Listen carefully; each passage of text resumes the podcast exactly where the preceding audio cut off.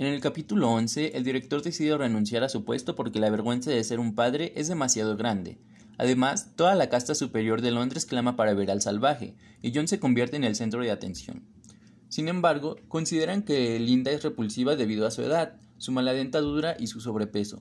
Es por esto que ella se somete a tomar muchísimo soma para disfrutar de la sensación de eternidad que solía sentir antes cuando era miembro de la sociedad civilizada. Asimismo, lo hace para aislarse de su propio juicio y de la mirada de repugnancia de todos los demás miembros de la sociedad. John se preocupa por su madre, sin embargo, ella le asegura que se siente más feliz con el soma a pesar de que no vivirá mucho si sigue tomándolo. Por otra parte, Bernard se hace famoso de inmediato porque es quien controla el calendario social del salvaje.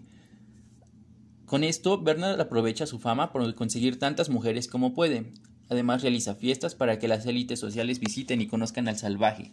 Sin embargo, esto lo lleva a criticar estúpidamente a la sociedad e incluso llega a explicarle a Mustafa Montt en una carta de qué formas la sociedad podría mejorar.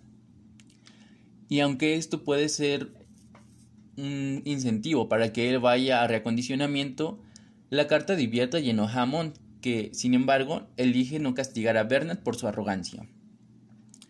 Además, en este capítulo, John va con Lenina a una cita en donde ven una película en donde un hombre de color se enamora de una mujer rubia. En esta película él la secuestra y después de tres semanas tres fuertes machos alfa más finalmente la rescatan. Luego de esto ella se convierte en el amante de los tres negros y el, y el que la secuestró debe ir a reacondicionamiento. Por su parte, John encuentra la moral de la película ofensiva y él lleva a Lenin a su casa pero se va antes de tener sexo por lo que ella se molesta porque esperaba dormir con él, ya que es lo que ha estado tan acostumbrada dentro de la sociedad, ya que todos pertenecen a todos.